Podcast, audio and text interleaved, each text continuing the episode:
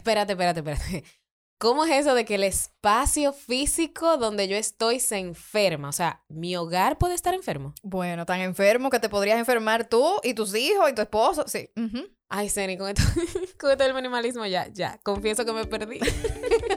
Desde lo más técnico Hasta lo más simple. te aterrizamos todos los puntos de vista de una maternidad real. Yo soy Ceni Leiva, actriz, locutora, apasionada del minimalismo y madre de la pequeña Amira. Y yo soy Lynn madre de dos hermosas criaturas y eterna estudiante de la crianza con respeto. Bienvenidas a Madres Reales Podcast. Llegamos a mi terreno nuevamente, el de una vida zen y simple. Gracias nuevamente por tu sintonía y por compartir con tantas mamis este contenido que con mucho amor hacemos para informar y brindar un poco de tranquilidad en este mundo lleno de preguntas, la maternidad. Bueno, de verdad, de verdad, yo te voy a confesar que yo jamás ni nunca había escuchado sobre eso de que, que el espacio se enferma, el tema de hoy, pero te confieso que, tú sabes, estudiante al fin, que me encanta aprender cosas nuevas. Suena súper interesante, súper interesante. Esto del síndrome del espacio enfermo. Creo que me hace sentido, creo que puedo entender por dónde va la cosa, pero no me quiero adelantar. Así que te cedo el que presentes a nuestra invitada del día de hoy y nos cuentes un poquito más qué es este tema. Así es. Bueno, eh, tenemos a una experta en el tema y ha dedicado realmente su tiempo, su esfuerzo y sus estudios para mejorar la calidad de vida en el aspecto físico, espacial, organizacional y con un gran gusto estético, por cierto, para nuestro hogar y otros espacios. Cintia Díaz Cohen está con nosotros, arquitecta, fundadora de Simplia, una firma especializada en diseñar desde el minimalismo espacios de alto desempeño capaces de conectar al ser humano con decisiones que potencializan sus capacidades e inteligencia emocional. Me encanta, me encanta saber que Cintia está aquí. Yo comencé a seguirla en las redes hace un tiempito y cada vez que sube algo nuevo, yo siento que tengo que sacar como 20 adornos de mi casa. Y yo digo, pero es que en esa sola mesa hay un adorno y yo tengo seis. Entonces, ok, Lynn, creo que tienes que llamar a, Cin- a Simplia. Entonces, de verdad que muchísimas gracias. Me encanta saber también que trabajas para personas, familias y empresas apoyados en un estilo minimalista y aplicando también principios de psicología. Vamos a Ujú. hablar más claro adelante sí. sobre eso, métodos novedosos para conocer esas necesidades reales. Como Sí. reales reales. de No, cada cliente. Usted no se ha Bienvenida. equivocado de Gracias. podcast. Esto sigue siendo Madres Reales. No es un podcast de, de arquitectura ni de diseño arquitectónico ni nada de eso. Lo que pasa es que en verdad afecta en nuestros hogares, en el comportamiento incluso de los niños Ujú. y de las madres y de los padres, el entorno en el que nosotros nos desenvolvemos. Por eso es importante hacer hincapié, aunque suene muy divorciado de la maternidad, eh, cómo nosotros distribuimos las cosas en el hogar y cómo nos afecta. Claro. Y esto del síndrome del espacio enfermo, vamos a empezar por ahí, porque eso realmente yo también lo conocí contigo y, y resulta que es una enfermedad que está... eh, eh, desde, ¿Desde qué año? 1800, Desde el 1980 y... principio de los 80. Ajá. Hola, chicas. Hola. Ay, yo creo que me Señor, uno desconecté. piensa que los 80 fueron los otros días, son 40 años. Estamos hablando de casi cuatro décadas de Ay, que se está hablando sobre esto Sí, en la así OMS. mismo. Es una patología que fue reconocida primero como un problema, como un problema de edificios gubernamentales, grandes edificios, eh, cosas empresariales, pero la experiencia ha contado otra historia de que también puede afectar espacios más pequeños como los espacios del hogar, oficinas pequeñas, y entonces ahí con el tiempo se le ha empezado a llamar también síndrome del espacio enfermo, porque se conoce de manera original como síndrome del edificio enfermo. Ah, ok. ¿Qué les digo? Es, vamos a hablar de espacios reales aquí, porque Sí, en por realidad, en realidad, eh, básicamente lo que busca el, el edificio, el espacio del edificio enfermo es una patología que tiene mucho que ver que tiene mucho que ver con la materialidad del espacio, lo que hay, el orden que tiene, la manera en la que está configurada. Sí. Toda esta tecnología que ahora utilizamos muchas veces no muy bien seleccionada puede crear contaminación física, ¿Ruido? contaminación ambiental, ruido, Un ruido como, hasta un ruido mental. hasta un ruido mental. Ok, Hay una parte muy visual. técnica que Ok. muchos profesionales pueden trabajar, que es la parte de las alergias, las, las manifestaciones sistémicas y de salud, porque eso se manifiesta. Ay, señores, se tanta ve. gente alérgica que le encanta una alfombra y le encanta poner un montón de cortina y cojines. Y tú, tú dices, pero ¿y qué es esto? No, y, y no, es que no, la, no es que no la pongan, es que pongan las correctas. O pongan las que le hagan la vida fácil para que tengan espacios más reales, más habitables, para que tengan espacios más fáciles, sobre todo para nosotras las madres. Que no podemos, queremos el espacio lindo, pero lo queremos fácil de limpiar, lo queremos fácil de organizar, también queremos que no nos reste tanto tiempo. Pero hay otra parte, que es la parte que a mí me apasiona, que a mí me encanta y que yo trabajo, que es la parte emocional que afecta este Ay, sí. síndrome. ¿Por qué? Porque afecta nuestras emociones, nuestra conducta, afecta nuestra productividad, nuestra inteligencia emocional. Cuando tenemos Nuestra autoestima también. todo, nuestra autoestima. Porque, ¿qué pasa? Con el espacio físico tenemos un diálogo permanente. O sea, lo que pasa aquí viene a mi mente y lo que, viene lo que está en mi mente se pasa al espacio. Por eso decimos que así como está tu espacio, ese tuyo, el de tu habitación, el de tu escritorio, así va tu mente. Mira a tu alrededor y si está muy desorganizado, probablemente está muy estresada, tienes mucho desorden. A mí me pasa, porque aunque uno conozca la técnica y todo, uno es un ser humano. Claro, Y hay veces claro. que cuando yo estoy muy estresada, hago mucho trabajo, hago, trabajo, hago así y veo y digo, caramba, necesito orden. Y así tenga una entrega eso. o tenga algo Ujú. rápidamente, Ujú. vale la pena el tiempo de ordenar y recoger y Wow, limpiar eso. Y es gracias, no estoy loca. Porque yo decía, cuando yo tengo muchas cosas en la agenda, yo no puedo ver reguero. Porque entonces yo siento que, que si hay reguero en la casa, hay reguero en mi mente. Y yo necesito todo organizado, porque si no, no lo puedo controlar. Y es increíble, el cambio es automático. O Ajá. sea, tú organizas, inmediatamente tú, es- tú ves ese espacio organizado y limpio, Ujú. y tú misma te calmas, tú sientes una paz. O sea, es inmediato. Y tú piensas que esto no tiene que ver con la maternidad. Y toda esa madre, toda esa madre que están impacientes, que son gritonas, que se, que, que, que oye, que, que están cargadas. Y tal vez e- esa, esa carga que tienen, a veces ni siquiera son los niños que se lo están dando, se lo está dando el espacio. El espacio y la responsabilidad que tenemos con ese espacio. A veces de querer cuidar cosas que no corresponden con la maternidad. Porque tenemos que tener la conciencia de que aquellos muebles y aquellos materiales que vamos a tener en nuestra casa tienen que apoyarnos en ese proceso tan hermoso, pero sabemos que bien difícil. Bien caótico. bien caótico. claro. Hay que pensar en que tengamos materiales y sillas que si se ensucian, ya sea con el vómito, así ya sea con un juguete, con una tinta, una cosa de La esa de jugar, crayola. La crayola, no pase nada. Porque he visto familias pelear porque se dañó el sillón y porque el niño rayó. ¿Entiendes? Porque se dañó la mesa, porque el niño puso no sé qué cosa. El Entonces, wallpaper. Exacto. Ahí sí. Exacto. Tengo un bebé, pero quiero los muebles blancos. Mi hermana no le toca mueble blanco hasta que sea que el niño esté en la universidad. Bueno, puedo contradecir eso porque somos amantes de la neutralidad y de los Ay, colores claros. Y yo amo el, el blanco. El tema con el blanco es saber elegir el material correcto. Porque obviamente Ah, un material ves. de pana, un material poroso. Blanco, es muy difícil de mantener limpio y, y obviamente es una tarea titánica. Entonces, ¿qué pasa? Ahí trabajamos también eso, la elección práctica de materiales para que se sostengan elegantemente en el tiempo, para que sean de fácil higienización, para que no te contaminen, para que no te enfermes. Un mueble sucio con una mancha allá abajo, señores, eh, usted lo limpia por arriba, pero allá abajo se queda una cosa que Algo- nadie sabe lo que, puede crecer Que ahí. te quiero preguntar, tú que, que trabajas con familias regularmente, ¿se vio un incremento súper eh, alto en el tema de la decoración, en el gasto de decoración en la pandemia? Porque muchas personas dijeron, mira, si yo me la tengo que pasar encerrado en mi casa. Yo quiero que mi casa sea agradable. Claro, que yo- me yo- guste. exacto, yo quiero estar Pero- aquí y los niños tienen que estar aquí, entonces vamos a reorganizar cosas. Pero ¿Tú entiendes que esa, esa reorganización fue para añadir o para quitar? ¿Cómo tú la viste? Ahí es donde está el peligro. Sí, yo creo que hubo de todo, porque la gente que no tenía orientación obviamente se fue por el exceso y por decorar y por arreglar quizás sin ningún tipo de orientación, pero evidentemente nosotros en nuestro ejercicio nos dimos cuenta, fue una época de mucho trabajo, porque la gente hubo que empezar a acomodarla. Es que por fin la gente se dio cuenta que no hemos vivido correctamente, que estamos viviendo de espalda la realidad, que hace tiempo el mundo nos había planteado, porque esto no es cuestión de la pandemia. O sea, la pandemia lo que hizo fue revelar, revelar eso y poner a la gente de frente con su propia casa. La gente no pasaba tiempo en sus casas porque la gente se la pasa trabajando, después sale, llega a la casa a las 8 de la noche, un rato ahí viendo Ya televisión. se va a dormir. Se pues. va a dormir y ya, y al otro día otra vez lo mismo y el fin de semana en la calle saliendo. La gente no entiende o no ha entendido y lo ha ido entendiendo ahora a tablazo, como decimos los dominicanos, que es el lugar donde pasas mucho tiempo que es tu casa. O sobre todo donde pasas el tiempo más importante. Porque a veces no es cuestión Exacto. de la calidad, sino el tiempo que es más importante, que es el tiempo que estás en tu casa cuidando a tu familia, cuidando tu bienestar. Compartiendo, descansando. descansando. Tiene que ser un espacio adecuado.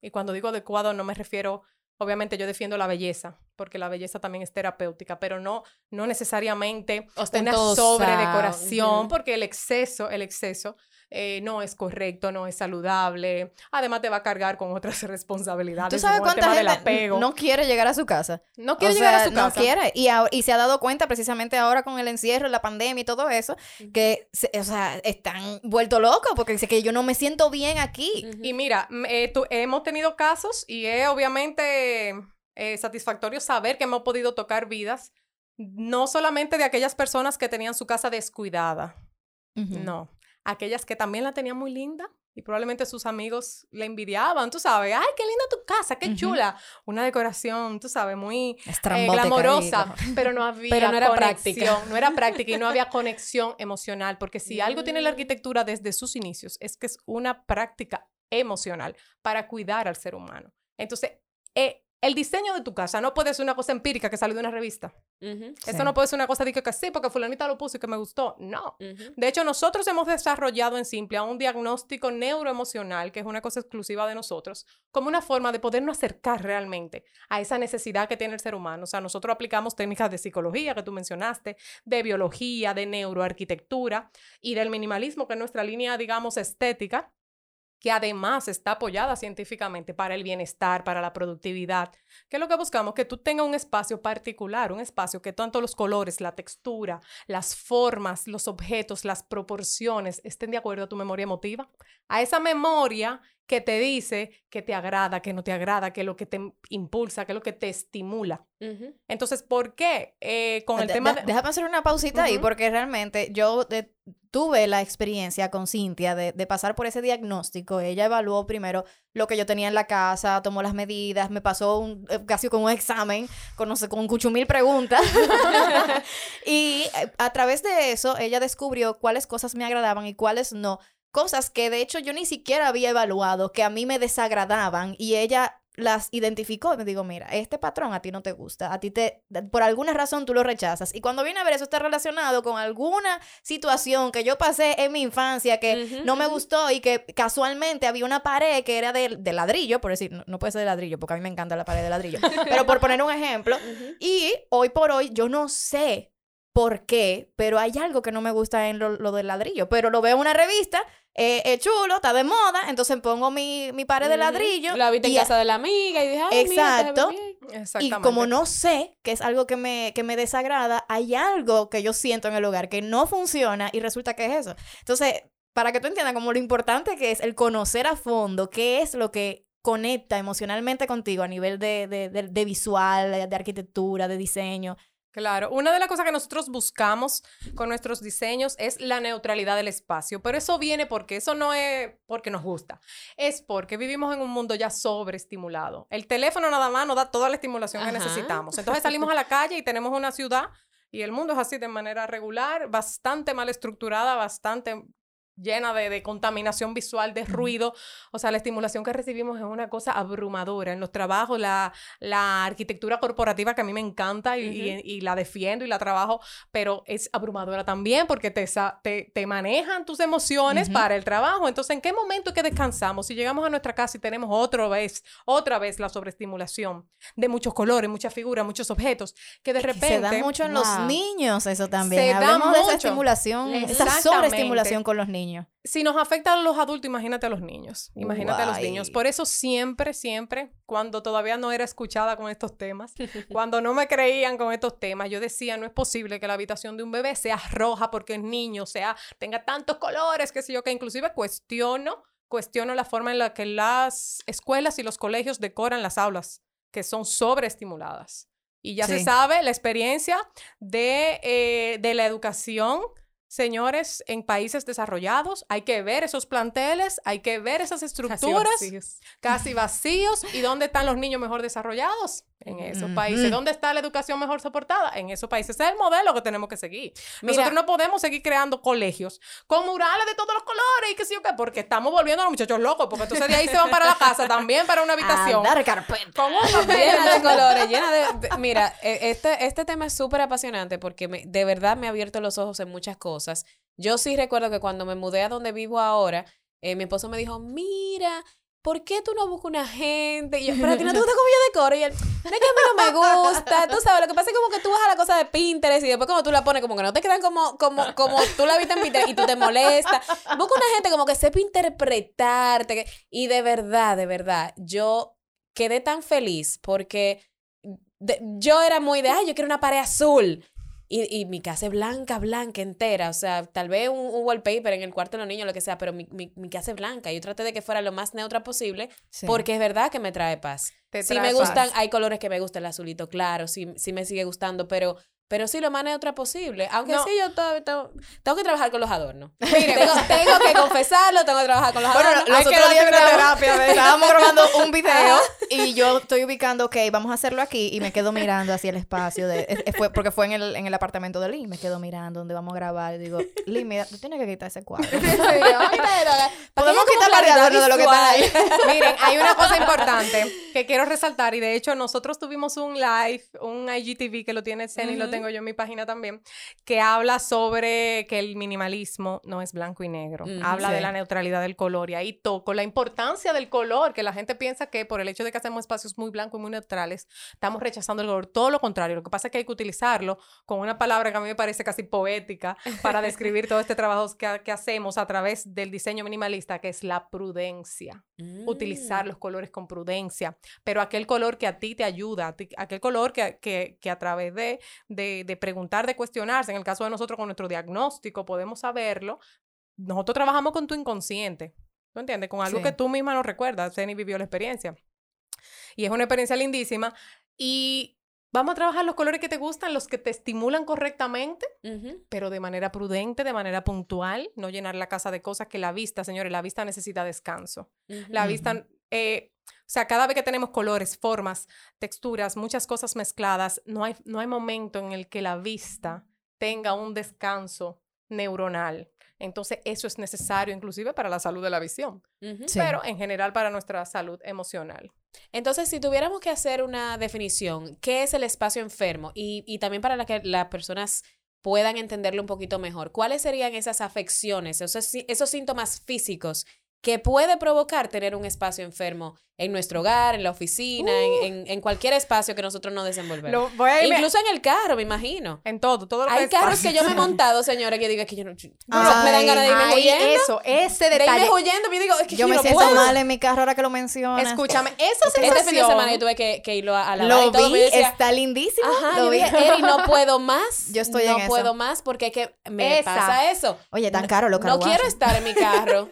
No quiero desplazarme en mi carro porque está lleno de cosas. Yo tuve que sacar de todo del carro. Y ahora como esa paz de que aquí no hay Sí. nada. Esa sensación, esa sensación que tienes antes y después es lo que tratamos de neutralizar con el espacio minimalista. Ok. De que no tengas esos altibajos emocionales que no te permitan entonces tener acceso a esa parte del cerebro que es tu inteligencia emocional para ser productiva en lo que tú realmente eres y lo que más te Mm. gusta y pensar.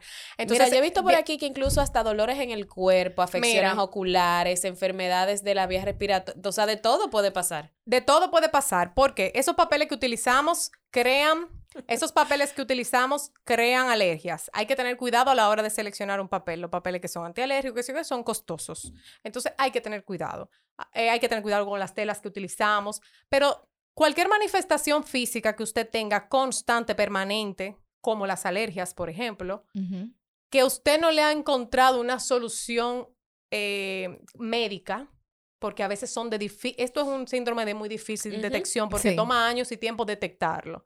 Eh, usted puede empezar a sospechar que tiene algún elemento en su casa, si sea hasta una planta que le Los crea algún tipo. peluches. Los peluches, los La La cantidad de madre que no lavan esos peluches. Exactamente. Señor, eso coge polvo como cosa loca. Como cosa loca. Póngale pero remojo, de un día para otro no pasa sabiendo nada. que ahora eh, habemos una cantidad de madres bastante higiénicas y bastante organizaditas en ese tema, quiero que le pongan atención a lo que a mí más me preocupa y como les decía, lo que más me gusta trabajar, porque es donde realmente la cosa cambia, la parte emocional. Ese momento donde tú estás en tu casa o en tu habitación y no te sientes, no te encuentras, no descansas, eh, sientes que tienes ganas de irte de tu casa y que, por ejemplo, esa poca motivación a veces que uno tiene de llegar a su casa. Señor, eh, llegar a la casa debería ser el deseo oasis, de toda persona, claro. de llegar al lugar, al claro. refugio ideal. Hay niños que no quieren llegar a su casa, independientemente de las relaciones personales que puedan haber, ya eso Sí. es otro tema.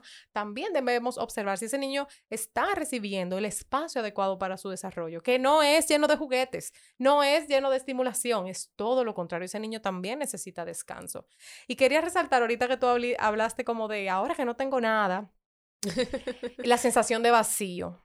Cuando sentimos eh, la sensación de vacío en los espacios, es un indicador de que estamos eh, con un poco de apego a las cosas materiales. Eh, la sensación de vacío es normal, pero es un indicador. Cuando tú ves una pared y tú dices, tengo que llenarla, tengo que llenarla, esa sensación de que está vacío el espacio, te está diciendo que tú estás llenando, queriendo llenar alguna otra condición emocional con eso, así como lo hacemos con la comida, así como lo hacemos con el alcohol, con las drogas. Señores, la acumulación es una patología tratada por psiquiatras. Claro. Pero hay niveles y todos tenemos un nivel, aunque sea poquitito porque eso es algo que, nos marca.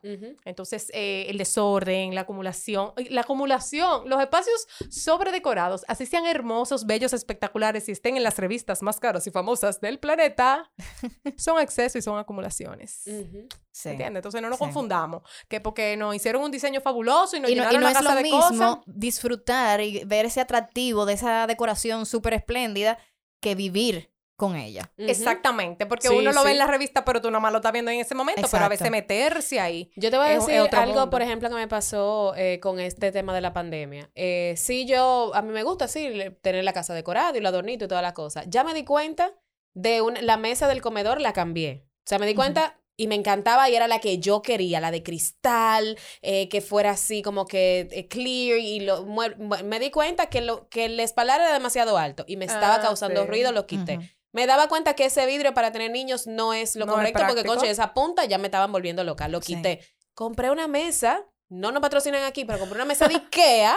cuando la otra me había costado el dineral del mundo, compré las sillas que a mí me gustaban, que eran cómodas, y estoy feliz. Ahí es donde yo trabajo, ahí es donde trabajamos. Eso es ser práctico. Entonces, señores, a veces menos es más. porque menos, eh, menos cosas te trae a veces más tranquilidad como mis hijos, tengo una hora que comenzó a caminar y el gateo y la cosa, yo de la mesa yo quité todo. Yo me acuerdo que yo le hacía, justo al principio de la pandemia, quité todos los adornos y todo.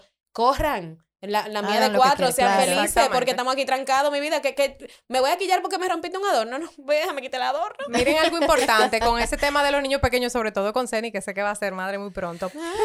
de nuevo. Eh, eh, de nuevo. Es un error pensar que debemos quitar las cosas de la casa para cuidar a los niños. Si usted tiene muchas cosas y cosas que puedan lastimar al niño, usted las quita. Lo que quiero que sepan es que es posible tener una casa hermosa, bella, organizada, que tus niños sean libres, que puedan subirse a los muebles, que no representen peligro, que no representen peligro. Para que ustedes entiendan, en mi casa con mi bebé, yo nunca usé ni siquiera esquineros y nunca tuve miedo. ¿Por qué? Porque con qué se va a topar si todo lo que está ahí está preparado para él. Es la misma casa que yo tengo desde que me casé. No he tenido que cambiar nada ni antes ni después que nació él, porque ya obviamente, y es lo que yo hago con parejas jóvenes, si ustedes tienen idea de que van a tener hijos, vamos a preparar esa casa para que cuando llegue ese momento, esa sea una preocupación menos. que sea la, la, preocupación no sea, tengo que cambiar la casa, o si no, que la, eh, perdón, que la casa está muy fea. Una cosa es el desorden que hacen los niños típicos que hay que dejarlo. Eso es otra cosa, no me malinterpreten, sino ese, ese tema de que entonces hay Señores, que las madres estamos muy sobrecargadas con toda la responsabilidad que tenemos. Y además, no vamos a tener ni siquiera un espacio adecuado donde podamos recibir una amiga, tomarnos un café, que no nos vergüence, que no tengamos que estar excusándonos. Ay, excúsame, que todo está muy feo porque no es necesario, es posible, es posible hacerlo, siempre con un plan correcto, sabiendo tus necesidades. Yo tengo amigas que llegan y me dicen, aquí viven niños. Porque, sí, o sea. Sí, es verdad. No, yo, lo preguntaría, porque de verdad, cada vez que yo voy al apartamento de Lynn está sumamente bien organizado. No, no hay. Tú sabes que yo tengo una pregunta. Eh, hablando de los niños y de, del orden y todo esto, la habitación de un niño debería incluir, aparte de su camita o cunita o lo que sea, todos sus juguetes ahí. Los juguetes deben estar a la vista, deben estar guardados. Eh, los juguetes no deben estar en la habitación. O sea, ¿cómo sería la habitación ideal? Porque ahora mismo yo no tengo los juguetes de Amira en su habitación, yo los tengo en la sala, lo cual me causa ruido. Yo estoy loca porque ella tiene en su habitación una cunita y que ella todavía duerme en la cuna y una camita donde ella va a pasar posteriormente. Entonces, cuando yo quite la cuna, yo pienso meter los juguetes, que básicamente es como una cocinita con un carrito de supermercado y, una mesita.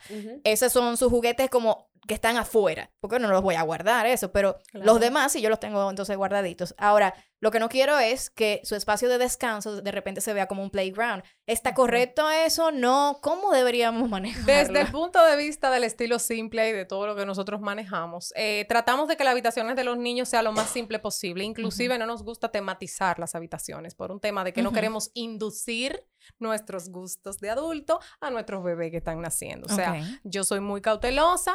Eh, poniendo animales, poniendo superhéroes, poniendo todo ese tipo de cosas. Preferimos habitaciones de descanso que sean más, eh, eh, que alucinen a cosas más de la naturaleza, estrellas, plantas, cosas del entorno. Sí. Eh, con el tema de los juguetes, entiendo que hay que manejar la cantidad. Estamos en una época donde la gente tiene una cantidad eh, Excesiva. excesivísima de juguetes. Eh, ya los expertos de la conducta saben lo que eso, le pueden hablar mejor de lo que eso eh, involucra e implica. Eh, pero bueno, en la habitación de los niños normalmente asignamos una parte del closet porque tampoco debemos tener mucha ropa ni muchas cosas de los niños para poder albergar esos juguetes que necesitan. Sí, tienen que estar a la emoción. mano. Lo hice. ¡Ah, qué bien! Yo guardé, Muy to- bien. yo guardé, creo que el 70% de los juguetes lo tengo en el closet, súper mega organizado, bonito. Saqué muchísima ropa también. Y todo lo que es didáctico lo tengo en, en el closet. O sea, todo lo que es rompecabezas, que sé yo qué cosa, lo tengo todo ahí. Pintura y todo. O sea, todo lo que es de muchos colores, porque a mí me estaba volviendo loca. Sí. Era a mí. Entonces le tengo un mueble donde están como sus, eh, sus cubetas de su cosa de su cocina, que sé yo qué cosa. Pero ya, eso y un pianito que a veces usa, o sea, lo que ella usa como normalmente.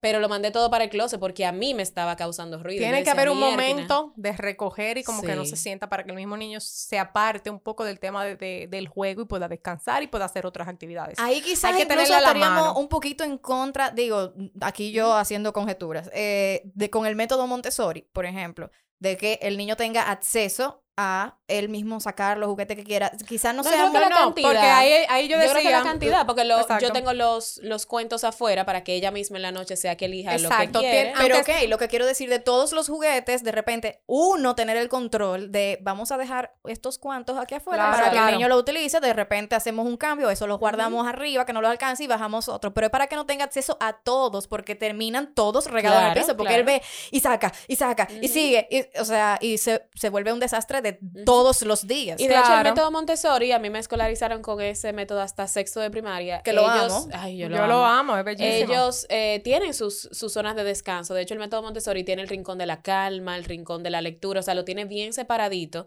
y lo tiene así como para que el niño mismo, como que, ok, no quiere jugar, descansa, como que desahógate. Por, por eso mismo. por- y, y el método Montessori usualmente también es muy blanco.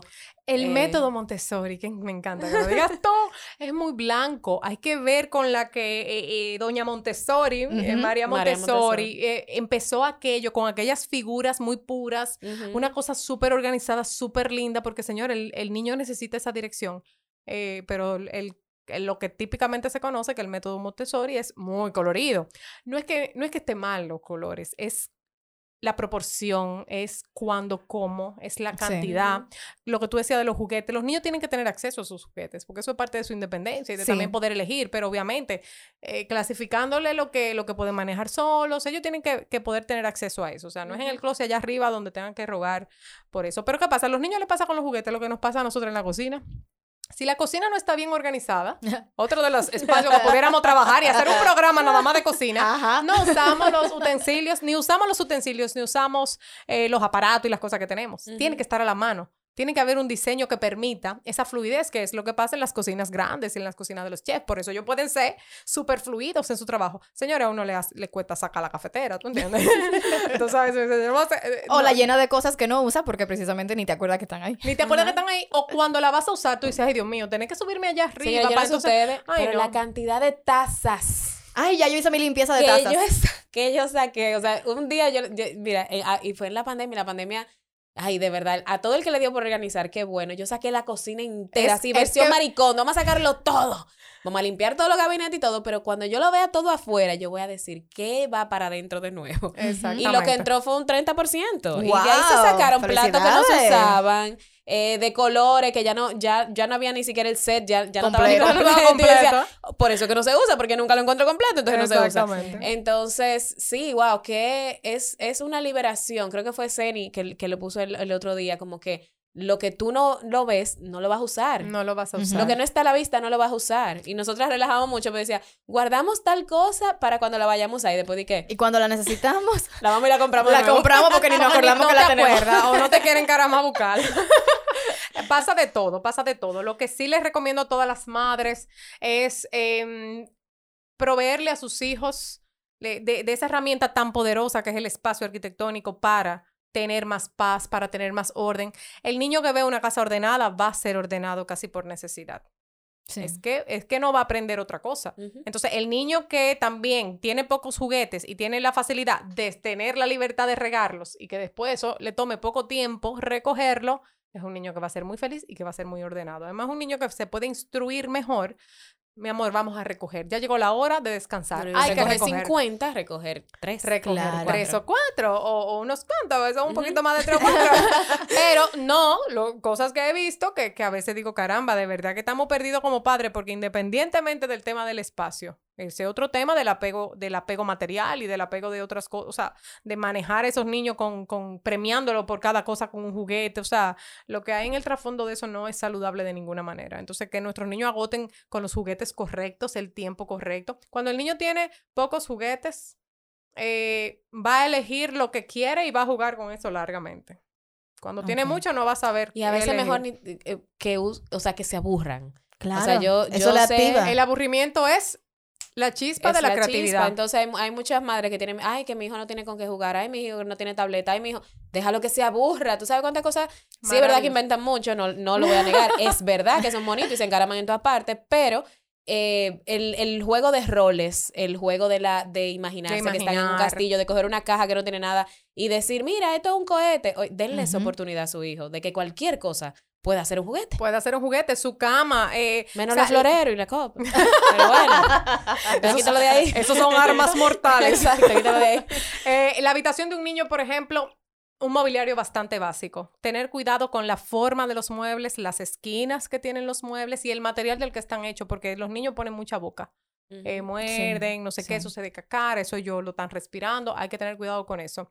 Eh, pero, señores, puede ser divertido, como digo, tener un espacio minimalista no es vacío, no es que no sepa nada, al contrario, es que la cama puede ser una cosa chulísima. O sea, la cama Sí. puede, hay mil cosas que se pueden hacer, el gavetero Ah, sí, también. La camita de Amira es un barco. Ella se sube, ella dice, mami, estamos en el barco, ven, súbete. Me- y se tira para el agua, que es el piso. O sea, y así. o El sea, agua es lava, como el Sí. piso es lava. También, o sea, eh, y eso es lo, y, y son cosas que no se las digo yo. Ella, Ella misma la inventa por eso mismo, porque también no la estoy saturando con un montón de juguetes, que es el problema que estamos teniendo ahora, que todo lo quieren solucionar con, toma, dale ese juguete a ese muchacho para allá, para que se quede tranquilo. Eso es- Y, y no, lo estamos retrasando ahí, no lo estamos estimulando, todo lo contrario. Cintia, consejos para personas y madres y padres que estén escuchando el podcast y digan, quiero comenzar a diagnosticar si mi casa de repente está enferma. Eh, ¿Qué cosas deben ver? Porque, eh, claro, te van a llamar y te deben de llamar para una consulta y una asesoría, pero ¿qué cosas ellos pueden empezar a ver y decir, "Mm, esto me hace sentido, es verdad, yo tengo que cambiar esto? ¿Qué, qué pueden hacer? Bueno, lo primero es inclusive ellos mismos, ver qué sienten cuando están en su casa, qué pasa ese tiempo que estás en tu casa, que ahora lo tenemos obligatoriamente, donde no podemos salir a ningún lado. Estás inquieto, te sientes cómodo, tienes tú ese lugar de privacidad. La casa tiene que tener para todo el mundo un lugar especial. Entonces tienes ese lugar donde tú puedas decir, aquí me voy, aquí me encuentro conmigo, con mis pensamientos, eh, o aquí hago lo que realmente me gusta. Eh, tiene la familia, así no importa si el espacio sea pequeño. Quiero que se me saquen de la cabeza el tema de que el tamaño es importante. Sí. Por favor, no, en el caso de los Y espacios. que se necesita tener dinero para realizar estos cambios. que se necesita tener mucho dinero. Y yo estaba loca por, por, por irme. un- Obviamente, si un usted quiere, obviamente, si usted quiere contratar a una arquitecta de, de- de profesional como Cintia, pues sí, hace falta tener un dinerito. Pero, pero aquí, eh, y lo más importante y lo- el propósito de este podcast, y sé que tú tienes también intención, Cintia, de, de sacar un podcast eh, eh, En Space Studio. en Space Cat Studio. Aquí mismo. eh, es precisamente ayudarles a ustedes, informarles para que vayan tomando eh, ciertas medidas en su casa que puedan ayudarles a mejorar su calidad de vida sin necesidad de gastar un chele. Aunque, bueno, según cómo lo administre, yo sé que, por ejemplo, mis sillas del comedor, yo, yo no, no las aguanto porque las compré de tela, ya están rayadas con crayola, cada vez que van a una visita, a mí me da pena, yo no sé, eh, muevo la silla, déjame poner esta de este lado para que No se vea a, tanto. a fulano que se siente aquí, pero no- que no dé la vuelta al comedor para que no vea esa silla por atrás que está pintada. Cuando lleguen los invitados, Alex, párate enfrente de la silla. Disimuladamente, hola, ¿cómo Entonces, ¿cuál es mi inversión de este año? Yo quiero cambiar la silla del comedor, comprar una que sean de un material que aunque sean blancas y bellas, yo las pueda limpiar fácilmente, que no sea una tela. Entonces, Exacto. Les puedo, les puedo decir que eh, la, la intervención de un profesional, eh, eso es incuestionable, el resultado que usted va a obtener. claro. Sobre todo con nosotros que tenemos ese diagnóstico de uso exclusivo nuestro, que nos da un resultado de verdad que cambia vidas. Señores, eso si es, ustedes pueden de eso es otra eso- cosa. Uf. Eso es otra cosa. Eso te cambia la vida, la de tus hijos y hasta eh, tu futuro. Ahora bien, como siempre digo, desde tu eh, situación, desde tus circunstancias, siempre hay cosas que se pueden mejorar. ¿Por qué? Porque el minimalismo empieza en la mente, empieza en nuestra conducta. Entonces, una cosa es que no tengas dinero para contratar un profesional, que dicho sea de paso, contratarnos ahorra mucho dinero en el presupuesto de los hogares. Sí, Es verdad, es Sí, verdad. sí, no sí. crean también, no crean, eh, eh, acotando un poquito ahí, que contratar a un profesional es más caro. Puede parecer más caro porque hay unos hora- honorarios que tienen que pagar, pero a la larga, y lo he demostrado en todo y cada uno de nuestros proyectos, que terminamos ahorrando. Porque cuando usted sale por ahí y compra cosas que no le funcionan y que a los dos o tres años tiene que cambiar, o cosas que se le rompen, usted hace rato que gastó Mira, mucho más de haber pagado le un voy a. Claro. yo le voy a, a- a dar dos ejemplos de cosas que me pasaron en la pandemia. Bueno, le- le- ya le dije muchísimas cosas, pero eh, la, la- la lámpara del comedor que yo tengo tiene unas, unas luces muy específicas, una- unas, unos bombillos muy específicos. Cuando la compramos, la luz, ese bombillo es blanco. A mí me gusta la, la luz blanca. Entonces, eh, esa de esa lámpara, a mí me gusta que esa lámpara sea blanca. Aunque me gustan los colores cálidos. Entonces, eh, nada, se, se, eh, ¿cómo es? Se, se dañaron, se... Ay No Dios. sé, se quemaron. Se quemaron. Ah, porque eran de filamento, me imagino, o Ajá, algo mi, así. mi esposo va y va a, donde compramos. Ah, que no habían y fue a otro lugar y compró otra bombilla, qué sé yo. Cuando él viene con aquella bombilla, son clear y son amarillas, son naranjas. Ah, no, esas son las de filamento. Ajá. son naranjas. Son naranjas. Cuando él ha puesto esto, es que yo no la puedo ver prendida. Es que no la Mira. puedo ver prendida. Y ya le dije, mira, si no aparece de nuevo la bombilla blanca, o sea, revestida blanca, Ah, exacto. se va la lámpara. Con un Ajá, difusor. con un difusor. blanco. Se va la lámpara. Porque es que no... Y a mí me encanta estar en ese espacio. Yo tengo un escritorio y a mí me gusta trabajar ahí. Ahí, por ejemplo, está activándose tu memoria emotiva, que algo, te está diciendo de que ya, No sea con ese- ya sea con ese color, con ese material o con esa forma, No hay algo que, te, que simplemente te, te perturba. Me Pero así, perturba. Y tenemos yo trabajo ahí, me encanta con esa luz apagada. con esa luz Si apagada. la prenden es como... Mm. o sea, me- Mira, mira, y, me y el apellido. Ahí también, así como hay cosas que nos perturban, hay cosas que, que nos animan, hay cosas que nos estimulan positivamente. Y eso es lo que buscamos cuando hacemos un diseño correcto. Potencializar aquellas cosas que sí son importantes para nosotros. yo no que te sí puedo nos, decir Que de- sí nos levantan, que sí nos Claro. hacen ser más productivos, porque al final, ¿qué es lo que queremos? Que tengas un refugio adecuado, Ujú. pero además que puedas lograr tus objetivos de vida, tu Sí. propósito de vida, que tu espacio esté alineado para ayudarte. Es una herramienta hermosa, poderosa y que todo tenemos, porque todos vivimos en algún lugar. Tú estás clara que yo, siendo estudiante, la, la estudiante nerd al fin, que ya yo voy a llegar a mi casa, que déjame sentarme aquí. ¿Qué me perturba de este espacio?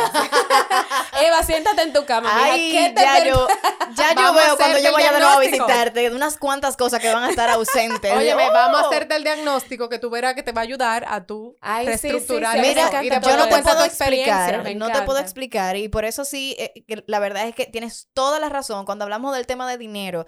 Si se puede, señores, la verdad es que sí se ahorra porque ya tú haces un cambio que tú no necesitas hacer más cambio después de ahí, más Ajá. nunca. Es que no nos damos cuenta, pero con el tiempo siempre compramos algo y siempre queremos cambiar algo en nuestra casa, aunque sea por costumbre ya. O fuimos a Como una que- casa de que, ay, mira, Ay, pero me ya gustó tiene eso, esto. yo quiero. Pero yo no te puedo explicar. Cuando eh, me hizo Cintia el diagnóstico, ella me mostró después un, un diseño de, mira, así es como yo veo que podemos trabajar esta área, qué sé yo cuánto, en mi, en mi hogar.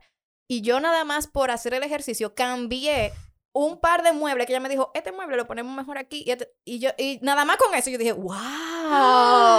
¡Qué chula! ¡Wow! Entonces, señores, es, tener el, el- el- la, guía correcta y, y entendernos mejor, qué es lo que queremos, qué es lo que nos, nos gusta, lo que nos hace sentir bien y, y experimentar esos Tú hiciste cambios. un ejercicio lindísimo que fue con el tema del balcón, que tú comenzaste con las plantas, con una amiga que fue y te ayudó Ajá. con las plantas, incluso quitaste todo y, y dejaste que Amira fuera libre y Ajá. pintara las paredes. Ajá. Y tú eres minimalista. O sea, que hay Sí, gente que sí, dice, sí. no, minimalista, no se puede tocar nada, todo tiene que ser blanco. no- No, no, no, para nada. Pero eso te hizo feliz. O sea, Claro. adecuar ese espacio para la felicidad tuya y de tu hija te hizo feliz. Claro. Y de eso que se trata, como tú decías, potenciar que haya más momentos de felicidad en nuestro Más hogar, donde estamos metidos quedándonos en casa. Incluso para personas que están trabajando desde su hogar, verifique su espacio de trabajo. Tal vez usted no está haciendo lo más productivo que puede ser porque esa silla no es la adecuada, porque tal vez ese escritorio no te gusta, porque tú estás trabajando desde la cama y eso te, te causa estrés en la espalda. Entonces, verifiquen ese tipo de cosas. Me encanta, me encanta. Una de las Gracias, cosas que me ha encantado este tema. Mira, una de las cosas que tú mencionaste ahorita, que puede ser esa pistica que nos diga que tenemos que hacer algún cambio en el espacio, es esa necesidad de comprar cosas constantemente nuevas, Ujú. de cambiar.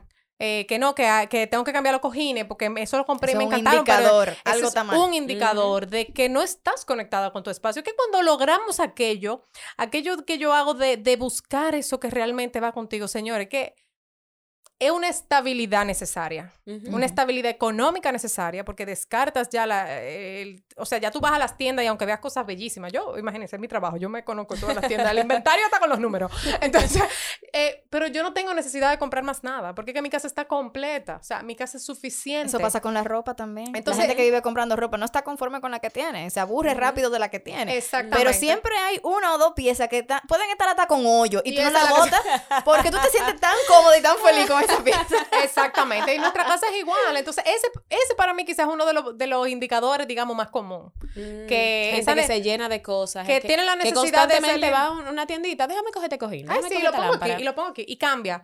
Eh, hay gente que me dice mucho, "Oye, a mí me encanta cambiar la posición del Tal vez eso hogar". es buscando el espacio ideal que todavía no ha logrado. Exactamente, porque nunca es Y suficiente. si lo porque- lograra contigo, no tuviera que hacer eso. No, y porque yo hago más. espacios atemporales. Súper. Cuando nosotros trabajamos, pensamos en el pasado, en el presente y en el futuro. No solamente en tu parte emocional, también en tu parte económica. Defendemos ese tipo de cosas. Síganme en Simplia para que ahí tiene muchísima información de Simplia valor. con Z. Simplia, con Z. Simplia. Simplia. Cintia, muchísimas gracias, de verdad. Gracias, Seri, por traer este tema, de verdad. Tú Yo, yo voy a salir de aquí minimalista. Tú vas a ver. Yes. Tú vas a ver. Lo importante es que salgas más que minimalista con la idea de que tener espacios eh, más acordes a ti y a tu familia van a ser, eh, a tener un impacto importante para Me el encanta, futuro. Me Así encanta. Es. Muchísimas gracias. Gracias a ustedes Gracias por mantener la sintonía en otro episodio de este podcast de Madres Reales. Eh, para nosotros súper importante ofrecerles información de valor y buscar con pinza a esos profesionales, señores, para que vengan a dar, bueno, toda esta información que ustedes ya ven que que tal vez no se trata mucho, que ustedes pensarían, pero de verdad en la maternidad, pero escuchen esto hasta el final para que ustedes vean por qué es tan necesario. Gracias y recuerden también algo súper importante, algo súper importante, Madres Reales Talks. Oh, estamos con Madres Reales Talks online, o mejor dicho, online talks. Online Talks.